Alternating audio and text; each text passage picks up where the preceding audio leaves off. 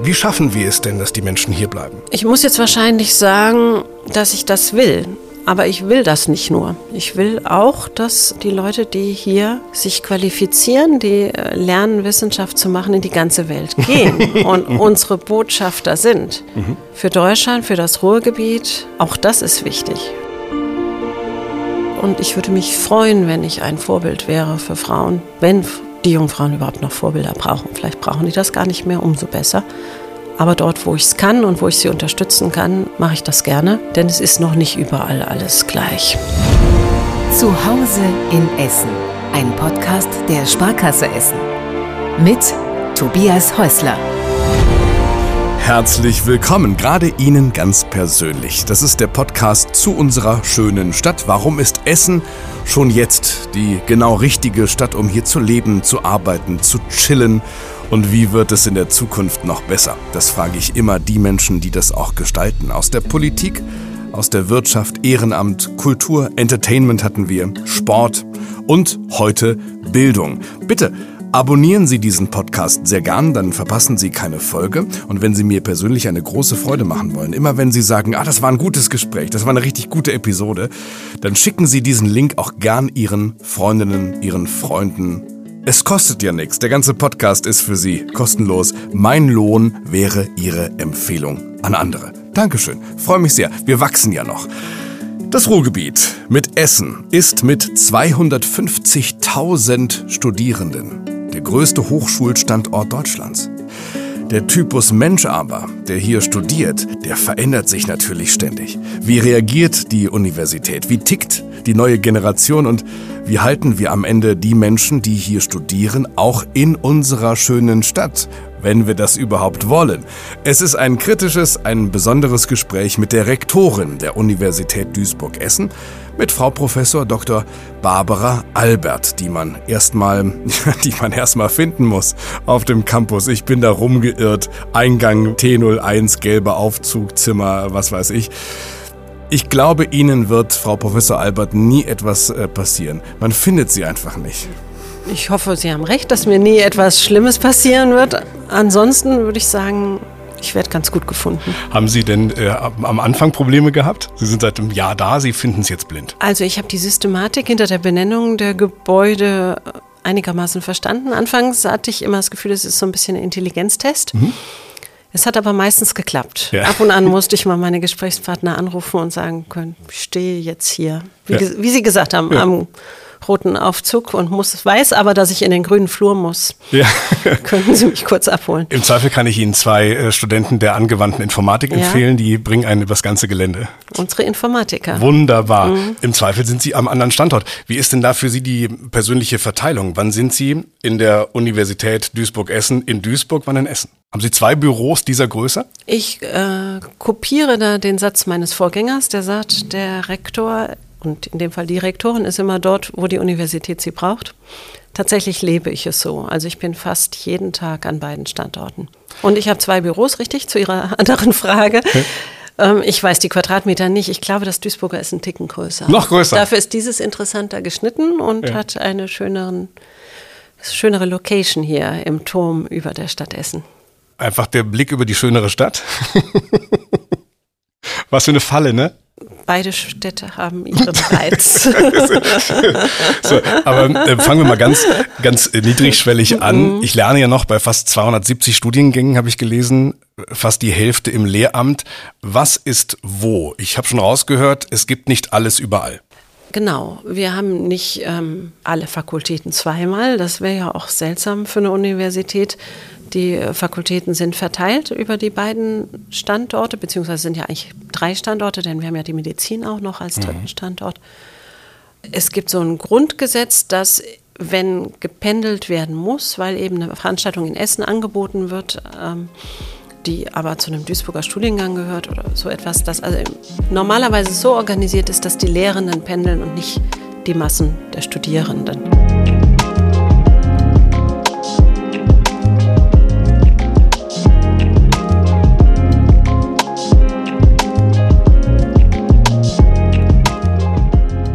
Wissensmetropole, Zukunftsmotor, Fachkräftepool. Das ähm, hat der Oberbürgermeister noch gesagt, erst vergangene Woche über Essen und das Ruhrgebiet als Hochschullandschaft mit äh, 250.000 Studierenden. Das muss er sagen, das gehört mit zum Marketing.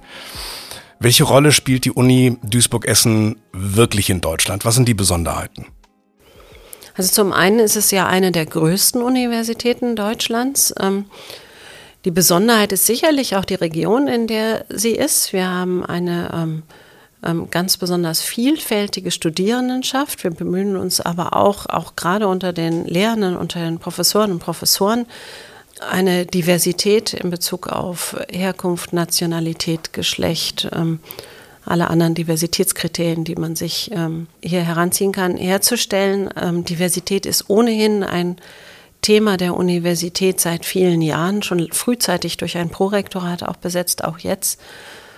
Das Besondere der Universität ist aus meiner Sicht der enorme, ähm, ich sage immer der enorme Gradient, auf dem wir unterwegs sind, also wie steil aufsteigend die Entwicklung der Universität Duisburg-Essen in den letzten 20 Jahren gewesen ist. Wir sind ja vor 20 Jahren genau mhm. gegründet worden. Mhm. Und ähm, ich glaube, es gibt keinen anderen Wissenschaftsort in Deutschland, ähm, der sich mit dieser Geschwindigkeit aufwärts bewegt hat. Heißt das ähm, die Zahl der Studiengänge oder der Studierenden? Ich würde sagen, die Qualität der Forschung. Mhm.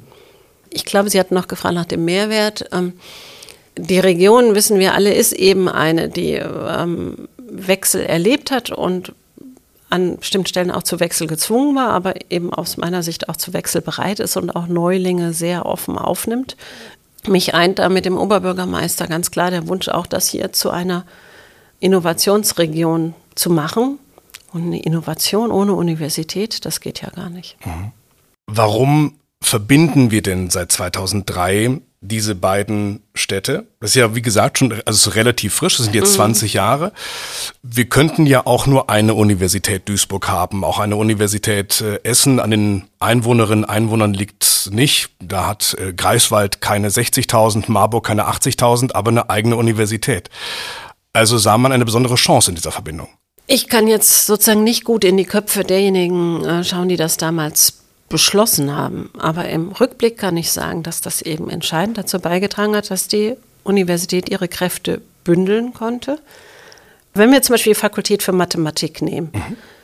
ähm, mir haben Mathematiker aus anderen Standorten gesagt, dass unsere Mathematik hier zu den zehn besten in Deutschland gehört. Mhm.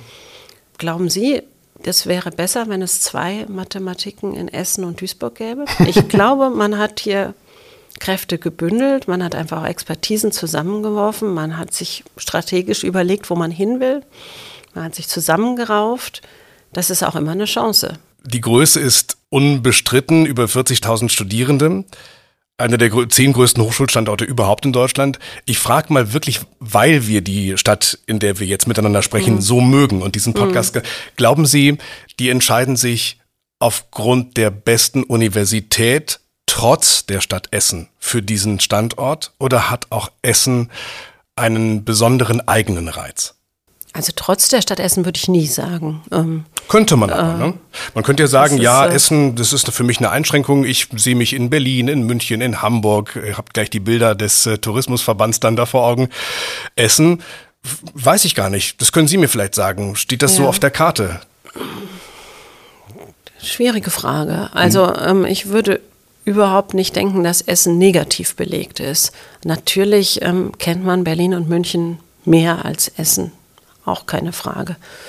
Ähm, aber ich glaube, dass das Ruhrgebiet und Städte wie Essen in ihrem Reiz inzwischen auch überregional bekannt sind und dass die Essener und andere Ruhrgebietler gut daran täten, nicht immer so dieses Trotz oder sowas zu betonen. Oder wenn man neu kommt, ich war ja nun auch neu hier, dass einem immer erstmal erklärt wird, gucken Sie mal, wie grün das ja, hier ja, alles ja, ist. Genau.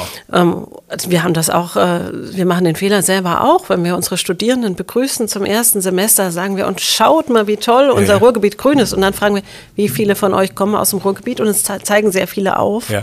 Den müssen wir ja nicht erklären, dass das Ruhrgebiet grün ist. Ja, und die ist, anderen ne? kennen auch keine Schlote ähm, mehr. Als Rektorin muss ich sagen, ich würde mich natürlich freuen, wenn ganz viele unserer Erstsemester ähm, kämen, weil sie von der tollen Reputation der Universität gehört haben. Aber nun muss man auch realistisch sein. Ich bin auch Mutter eines 19-jährigen Sohnes. Das ist nicht das Erste, was Abiturienten machen, dass sie nun deutschlandweit recherchieren, wo ist die tollste Uni oder so. Da mhm. gibt es auch andere Faktoren. Man kennt jemanden, der dort studiert oder man hat gehört, dass man zum Beispiel Lehramt hier sehr gut studieren kann. Das könnte sein. Eine Besonderheit ist hier sicher der Campus in Essen. Mhm. Hier ragen bunt äh, die, die Türme in die Höhe, sehr nah an der Innenstadt. Und doch sofern, es gibt eine Entwicklungsgesellschaft Universitätsviertel Essen MBH. Die Sparkasse Essen ist Gesellschafterin. Mhm. Der große Plan ist, die Uni näher heranzuführen an die Innenstadt. Ist das mhm. gelungen? Funktioniert das? Was, was sind da die Pläne? Weil verschieben können Sie das Ding ja nicht. Also ich finde dass die Entwicklung jetzt der grünen Mitte schon ganz eindrucksvoll. Ich habe mir selber da auch eine Wohnung angeschaut. Mhm. Ich habe den Eindruck, dass die Stadtentwicklung da gut funktioniert. Zugegebenermaßen fehlt mir da jetzt der Vergleich mit der Vergangenheit. Ich habe mir das nur schildern lassen, aber anscheinend ist die Uni doch schon ein ganzes Stück daran gerückt. Ich würde mir auch wünschen, dass wir mit der Universitätscampus-Entwicklung nachziehen können, ähm, dass wir äh, in die Lage versetzt werden. Das sind ja nicht alles Dinge, die wir frei entscheiden können, aber dass wir in die Lage versetzt werden, den Campus auch noch offener so zu entwickeln hin zur Stadt. Ähm, zum Teil ist das geplant, auch über die Universitätsbibliothek. Es gibt auch Überlegungen, wie man da die Universitätsstraße ähm, entwickelt. Muss man schauen, wie man das machen kann. Das ist, müssen immer Hand in Hand gehen, Stadt, Land, Universität. Mhm. Politik halt, ne? Ja, ja. Bleiben wir kritisch und, und konstruktiv. Wo sehen Sie denn noch Potenzial? Was brauchen Sie? Vielleicht auch von der Politik, um Essen zu einem noch hipperen, attraktiveren Uni-Standort zu machen? Also ich glaube, wir sind uns äh, da schon ganz einig und äh, ich war beeindruckt, mit welcher Schnelligkeit die Stadt Essen das auch schon angegangen ist, dass wir unsere Willkommenskultur für Studierende und Wissenschaftler, Wissenschaftlerinnen ähm, steigern wollen. Wir wollen auch äh, unsere Internationalität steigern, Studierende und WissenschaftlerInnen natürlich nicht nur aus dem Ruhrgebiet anziehen, sondern aus der ganzen Welt am besten. Sie haben es eben gesagt, es muss Essen muss auch im Ohr klingeln. Mhm. Da hilft uns die Stadt schon ganz aktiv tatsächlich und die sind schnell gewesen in der Umsetzung. Es hat ein, ein, gibt ein neues Willkommensbüro für Fachkräfte und auch Studierende. Das wurde, glaube ich, gerade letzte oder vorletzte Woche eröffnet. Ich war auch kurz da. Das ist schon mal ein erster toller Schritt. Mhm. Ähm, ich würde mir auch noch, könnte mir vorstellen, dass man sowas wie einen Universitätsclub oder so eine Art internationale Begegnungsstätte der Universität auch noch schön entwickeln könnte. Sowas haben wir hier auch noch nicht, wo man mal ähm, gemeinsam auch Gäste empfangen kann, wo man Begutachtungen machen kann. Ich kann mir da viel noch an Entwicklung vorstellen. Was die Sparkasse Essen äh, beisteuern kann im Kleinen, das tut sie schon. Ich glaube, es gibt einen Geldautomaten hier, ne? Stichwort Service. Ich glaube ja. ja, ja, ja. Unten hier direkt im Eingangsbereich. Mhm. Mhm. Diese ich hätte jetzt nicht sagen können, ob es ein, zwei oder drei sind, aber es gibt auf jeden Fall Geldautomaten von der Sparkasse. gut, sehr richtig, gut. ja. Aber sie tun nicht nur das. Äh, die Sparkasse Essen unterstützt, soviel ich weiß, ja auch die Junior-Universität der Stadt Essen. Ja, das ist richtig. Wo wir ja auch Partner drin sind. Und noch einiges mehr, und da kommen wir vielleicht nochmal zu. Wissenschaftsstadt Essen, genau. glaube ich auch. Ne? Mhm. Ähm, die Universitätsmedizin, da ist beispielsweise auch ne, ein Vorstand, äh, Timo Kluge im Kuratorium. Aber dazu kommen wir vielleicht gleich noch. Geldautomat ist da.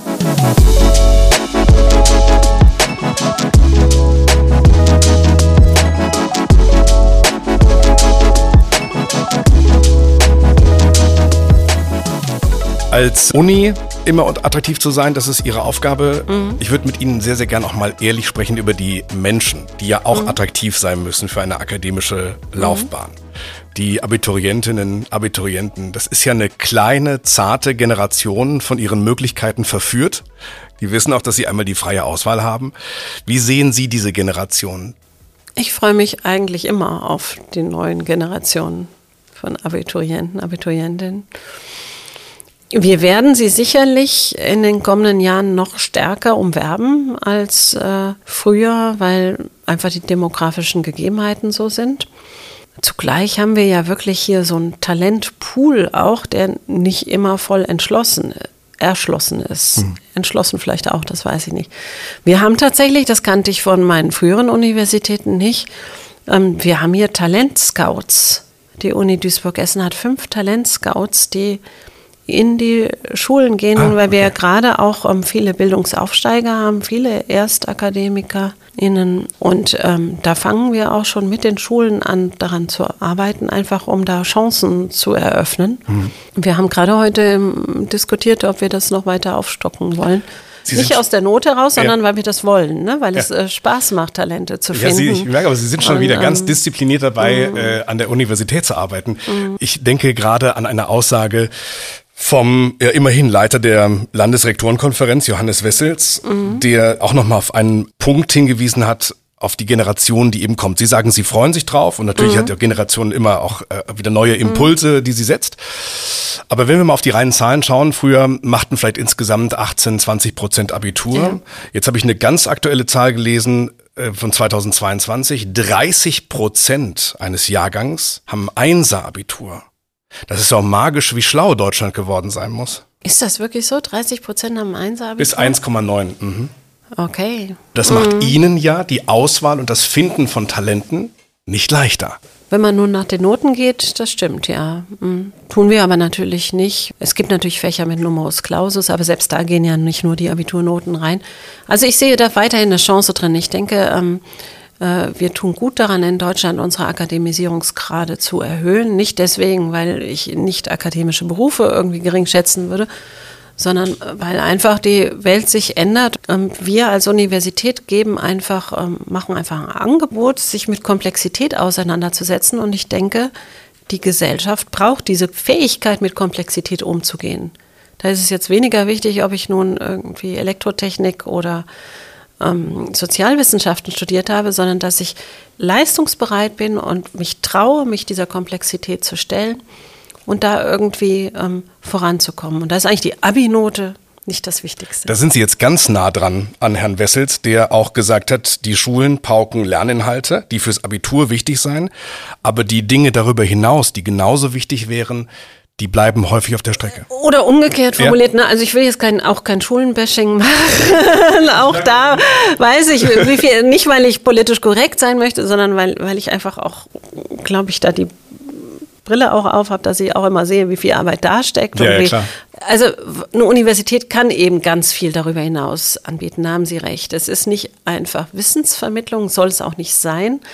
Ähm, ich habe eben so ein bisschen auf dieses Wort Wissenschaftlichkeit hingewiesen. Das ist halt eben auch immer eine Art, auch in Kontroversen zu gehen, in Diskussionen zu gehen, äh, Dinge zu reflektieren, Dinge zu hinterfragen. Und Universität ist einfach eine Riesenchance, ähm, sich da mal reinzubegeben und eben nicht entlang von Leitplanken, ähm, vielleicht auch nicht nur ganz zielorientiert, sondern tatsächlich an der Fragestellung orientiert, sich fortzuentwickeln. Und jedem jungen Menschen, der diese Chance bekommt, beglückwünsche ich. Mhm. Die Generation ist anders als Ihre vielleicht, als mhm. meine. Ja, Darf sie sein? Darf sie sein? Mhm. Was ist, haben Sie, sind Sie da im Gespräch, im Austausch? Lernen Sie die so nah kennen, dass Sie sagen können, was der Generation hier an der Universität wichtig ist? Ich kann es jetzt nicht aus eigenem ja. Erfahren bestätigen, aber was man mir gesagt hat, ist, dass natürlich nach ähm, Corona und Ukraine und anderen Herausforderungen die Verunsicherung größer ist, dass sozusagen unsere Erstsemester mehr Zuspruch brauchen, um sich das zuzutrauen, an die Universität zu gehen. Und ich kann mir das auch sogar vorstellen nach Corona, wenn man so sehr viel zu Hause gewesen ist, überhaupt hier wieder in so eine Vorlesung zu gehen und sich zurechtzufinden, den Raum zu finden, ja, ja. wie Sie es am Anfang gesagt ja, haben, sind wahrscheinlich Fertigkeiten, wo man ein bisschen auch nachholen muss. Nicht alle von denen, ne? aber es gibt welche. Ich hätte gedacht, aus dem Stand ähm, hätte ich jetzt ähm, gesagt, die sind selbstbewusster. Glauben Sie? Selbstbewusster. Wäre schön, wenn es so wäre, weil Selbstbewusstsein ja. ist ja fast das Wichtigste, oder? Was man aus der, auch aus der Schulzeit mit rausnehmen sollte. Sie sprechen von der Wissenschaftlichkeit. Mhm. Der Kontakt zum, in Anführungsstrichen, wahren Leben, der bleibt ja auch innerhalb dieses, dieser, dieser Studiengänge und der akademischen Ausbildung. Ich weiß beispielsweise, dass ähm, regelmäßig auch Werkstudierende bei der Sparkasse Essen äh, tätig sind. Ist das wichtiger geworden, zu sehen, wie die eigene Arbeit später aussieht? Ist so ein Austausch mit der Wirtschaft äh, wichtiger geworden? Ich glaube, wir sind da alle sehr offen für. Ähm, grundsätzlich ist es für die Persönlichkeitsentwicklung, glaube ich, sehr hilfreich und insofern auch wichtig, ähm, wenn man mal so praktische Anteile im sogenannten echten Leben gehabt hat. Nicht so von der Schule zur Uni und dann zum Beispiel, wenn man auf Lehramt studiert, gleich wieder in die Schule, sondern wenn man einfach mal andere Arbeitswelten kennengelernt hat. Ich selber habe das auch probiert in meinem eigenen Leben und fand das total wichtig für auch für die Entschlusskraft danach, ähm, auch zum Beispiel im Studium Dinge durchzustehen. Was haben Sie denn ähm, gemacht? Ich sehe hier einen, einen, lückenlosen akademischen Hochleistungslebenslauf vor mir. Ja, es war letztendlich ja auch akademisch, was ich dann, aber es war schon auch trotzdem echtes Leben. Echtes ich habe tatsächlich nach dem Abitur ein Praktikum gemacht. Ähm, bevor ich mich dazu entschieden habe, Chemie zu studieren. Ah, okay. Und wäre das Praktikum nicht so gelaufen, wie es gelaufen ist, hätte ich auch was anderes gemacht. Mhm. Ich hatte sozusagen mehrere Optionen in meinem mhm. Kopf. Ja, okay. Und äh, außerdem habe ich auch mal, ähm, Sie meinen ja jetzt sicherlich nicht nur Praktika im Sinne von Studium beschleunigen, ich habe tatsächlich auch ähm, mal in einer Konservenfabrik gearbeitet. Und auch Ach. das fand ich eine, es war keine lange Zeit, es lohnt sich nicht, das in den Lebenslauf zu schreiben oder damit zu strunzen. Aber ähm, äh, ich weiß bis heute, wie, wie wichtig das für mich war.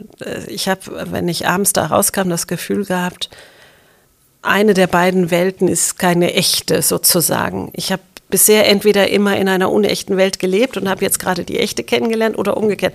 Nach ein paar Tagen gewöhnt man sich dann daran, aber es ist natürlich so, dass wenn man wie ich aus einem mit so einem bildungsbürgerlichen Hintergrund das Normale macht, halt Schule, Schule, Schule, Schule und was auch immer an jugendlichen Hobbys, dass das natürlich was äh, völlig anderes ist, wenn man in eine völlig andere Arbeitswelt eintaucht. Wissen Sie mittlerweile, was die richtige, die echte Welt war?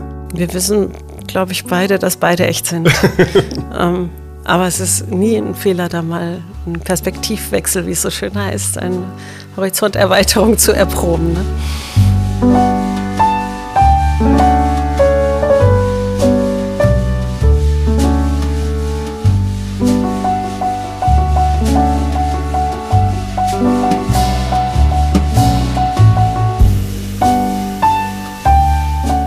Eine Herausforderung ist und bleibt hier im Ruhrgebiet, dass wir die Elite ausbilden und sie dann in alle Richtungen nach Deutschland, nach Europa, auch auf die ganze Welt verlieren.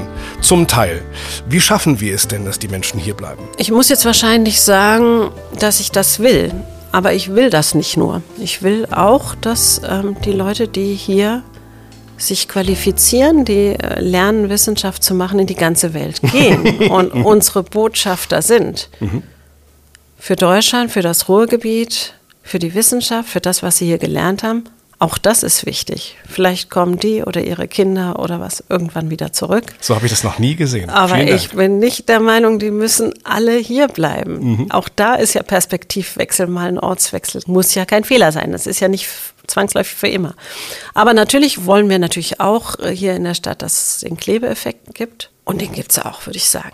Sie fördern das auch, wenn ich zum Beispiel sehe, was Sie an, an Gründern, Gründungen. Zum Beispiel, ja, genau. Wir ähm, haben äh, sehr verstärkt mit dem Programm Guide, heißt das bei uns, ähm, die Förderung von Gründerinnen und Gründern aus der Universität heraus. Wir haben uns da aber auch vernetzt, auch ähm, hier in Essen äh, mit der Initiative der RAG-Stiftung ähm, mit BRIC.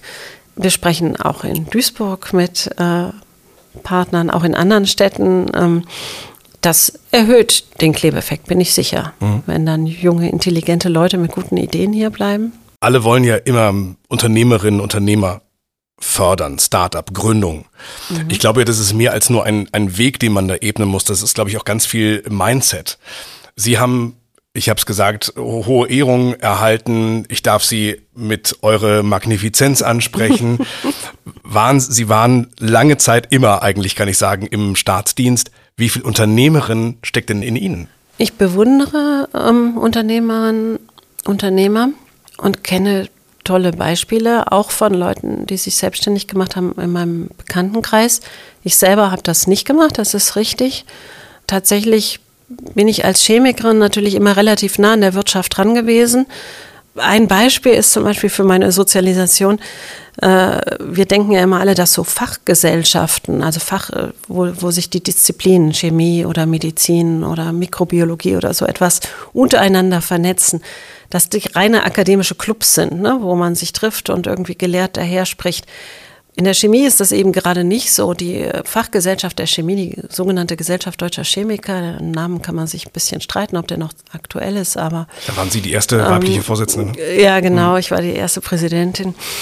Das ist von der Anlage her, seit es die gibt, ist die zur Hälfte Wirtschaft, zur Hälfte Akademie. Das mhm. heißt, im, Vor also im Vorstand, nicht, nicht unter Mitgliedschaft, mhm. aber im Vorstand mhm.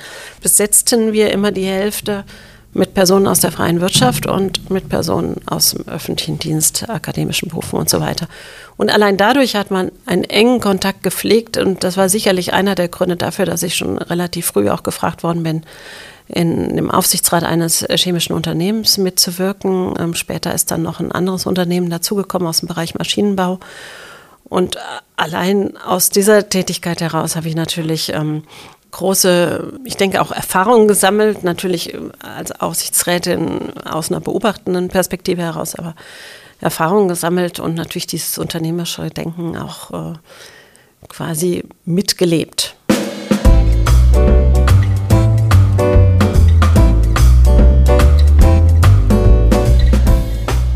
So Dinge wie, wie eure Magnifizenz. Hören Sie sowas gern oder brauchen Sie solche Kniefälle vor der akademischen Wissenschaft nicht mehr in 2023?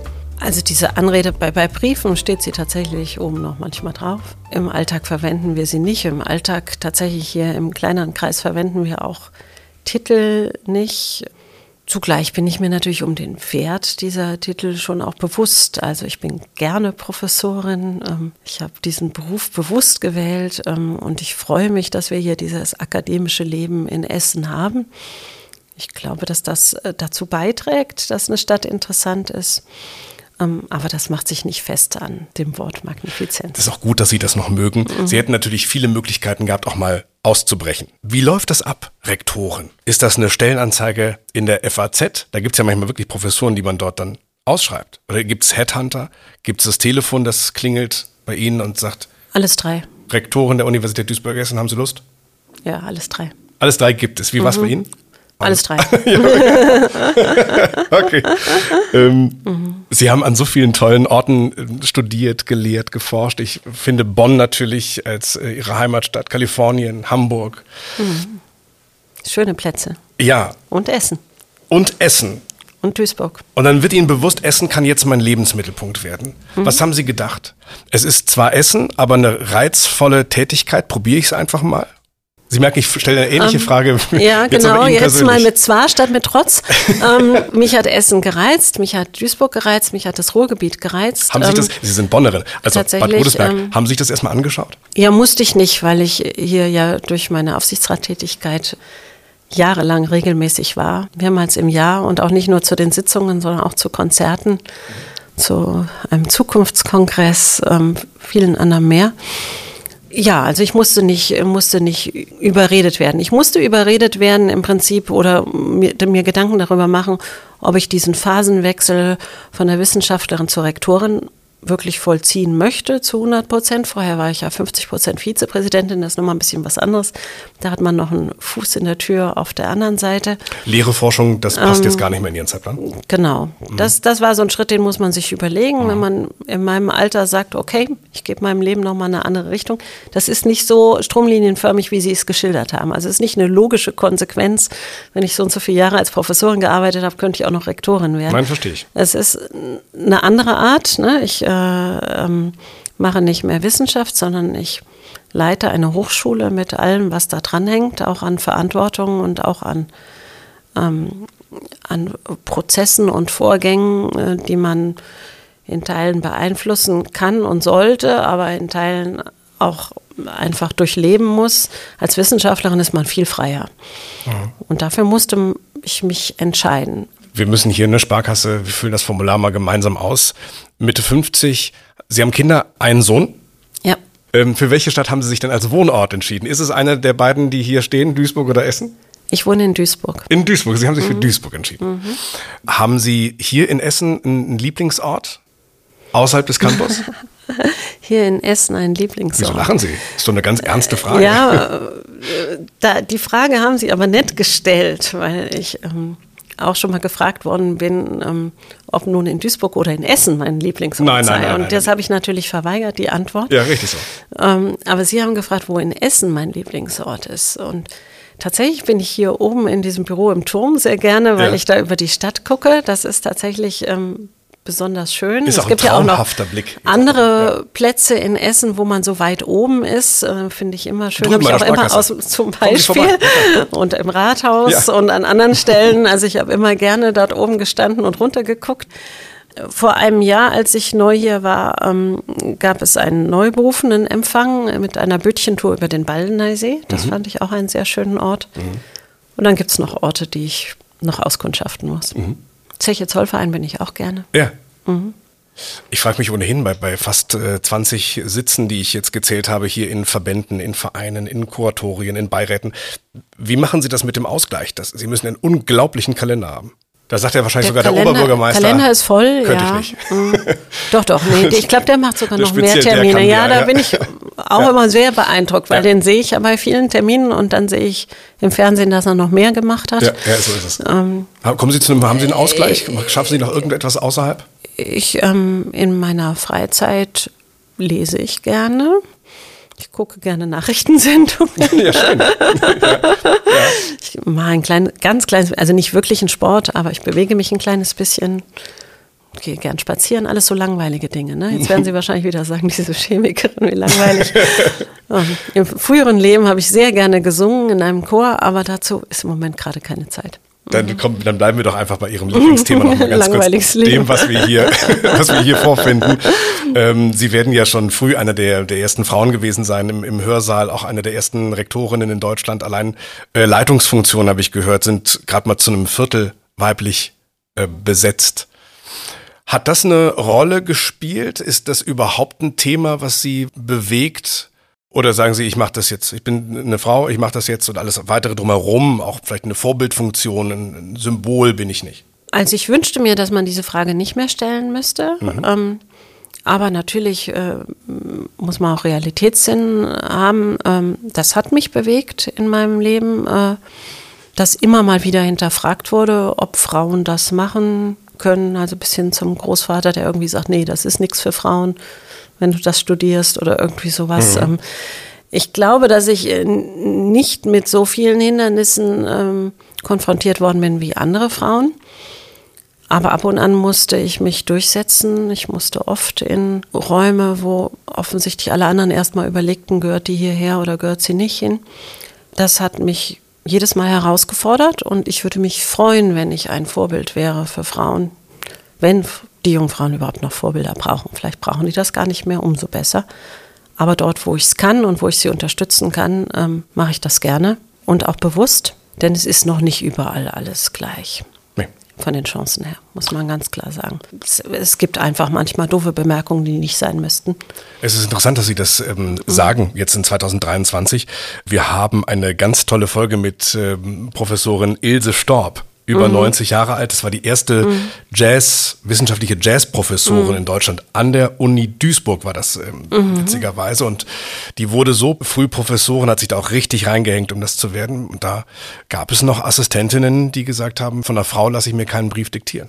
Das war natürlich jetzt ganz Ja, das Problem habe ich jetzt glücklicherweise noch nie gehabt. Aber, ähm, aber tatsächlich von männlichen Kollegen, die gesagt haben, können Sie sich das überhaupt vorstellen, hier als unsere Kollegin zu arbeiten? Ist natürlich eine Unverschämtheit. Das Ja. ist ja nun zum Glück auch schon wieder 20 Jahre her. Das also auch schon wieder Geschichte, aber natürlich fuchst ein das. Ja klar, aber es hat sich was Ähm, getan. Sie sagen, ja, es tut ja. sich was. Ja, natürlich. Gott sei Dank. Mhm.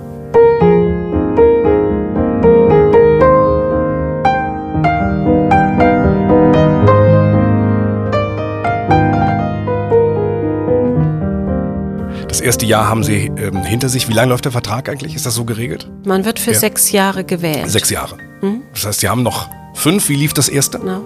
So wie Sie sich das vorgestellt haben? Nicht alles so, wie ich mir vorgestell es vorgestellt habe. Ähm, Ich würde gerne noch mehr Zeit auch für strategische Entwicklungen haben. Wir wollen das Thema Nachhaltigkeit weiter vorantreiben. Ähm, da gibt es einen Wahnsinnszuspruch aus der ganzen Universität. Die wollen was bewegen, die wollen was ändern. Die wollen auch Erfolge jetzt sehen, die wollen Umsetzung sehen. Mhm. Ich würde das auch gerne sehen, aber es geht immer alles nicht so schnell, wie man sich das vorstellt. Und da wünsche ich mir, dass das nächste Jahr noch, dass wir dann noch mehr Fahrt aufnehmen. Aber wir haben sozusagen nicht das Primärziel klimaneu klimaneutrales Gebäude bis, sondern wir haben das Ziel, dass unsere Forschung dazu beiträgt, tolle, neue, nachhaltige Lösungen für das Leben von morgen zu bringen. Mhm. Und dass unsere Absolventinnen und Absolventen dann rausgehen in die Gesellschaft und das anpacken. Und das ist unsere Aufgabe als Universität und darauf freue ich mich sehr. Mist, ist das ein schönes Schlusswort. Da komme ich ja gar nicht mehr zu meiner wirklich letzten Frage. Ich stelle sie trotzdem noch. Ähm, die Sparkasse Essen spendiert Ihnen ein, es muss ja nicht gleich ein ganzer Lehrstuhl sein, aber ein, Seminar, sagen wir es, es hieße äh, Stadt Essen. So ein Bonusmodul, das aufs Leben vorbereitet. Was könnten die jungen Studierenden hier lernen? Also schön wäre es natürlich, wenn wir irgendwie Stadtkultur und Universitätskultur verknüpfen würden. Das ist meine Universität und das ist die Universität der Stadt und der Region. Wenn man das von beiden Seiten stärker fühlen würde auch. Das ist jetzt eigentlich eine unprofessorale Antwort mit dem Fühlen, aber ähm, wenn die Sparkasse Essen und andere Player uns dabei helfen, dass diese Universität als Teil der Region im Bewusstsein der Menschen ist, der Studierenden und auch der Leute, die hier leben. Die sagen, ich bin stolz darauf, dass meine Tochter hier studiert. Das fände ich attraktiv. Das heißt, Sie empfinden dann doch diesen Campus wie einen UFO hier in der Stadt? Und die Ver Verknüpfung zur restlichen, zur restlichen Stadt, zur Stadtkultur, nee, Stadtgesellschaft nee, noch nicht ausreichend? Nee, das, das meine ich nicht. Nicht, nicht dass die, die Universität hier eine, ein Fremdkörper in der Stadt ist, sondern dass das Bewusstsein um den Wert der Universität noch nicht so, nicht so offensichtlich ist, mhm. würde ich sagen. Mhm. Was aber vielleicht auch an Corona liegt. Also ähm, das, überhaupt, dass man hierher fahren kann, sich hier aufhalten kann, mussten auch unsere jungen Leute erst wieder lernen. Ich habe von einem ähm, über 60-Jährigen am Rande eines Konzerts vor kurzem gehört, dass er sich hier für neue Geschichte eingeschrieben hat. Ach, also diese Interaktion zwischen ähm, Stadtgesellschaft und Studierenden zu stärken, wenn wir das mit einem wissenschaftsbasierten Modul machen können. Botschaft Fände ich das gut. Botschaft ist angekommen. Frau ja. Professor Albert, Dankeschön für Ihre Zeit. Ich danke Ihnen. Ja, was für ein angenehmer, unprätentiöser Typ unsere Rektorin der Universität Duisburg-Essen. Es fiel jetzt häufiger der Begriff Sparkasse Essen in dieser Episode, eben weil die Verknüpfung so eng ist mit der Entwicklungsgesellschaft Universitätsviertel Essen, die die grüne Mitte gestaltet hat. Mit äh, Vorstand Timo Kluge, der im Kuratorium sitzt der Stiftung Universitätsmedizin, aber was noch wichtiger ist, es gibt ein großes Paket für Studierende. Es gibt den KfW Studienkredit bei der Sparkasse Essen. Es gibt ein Girokonto für Studierende.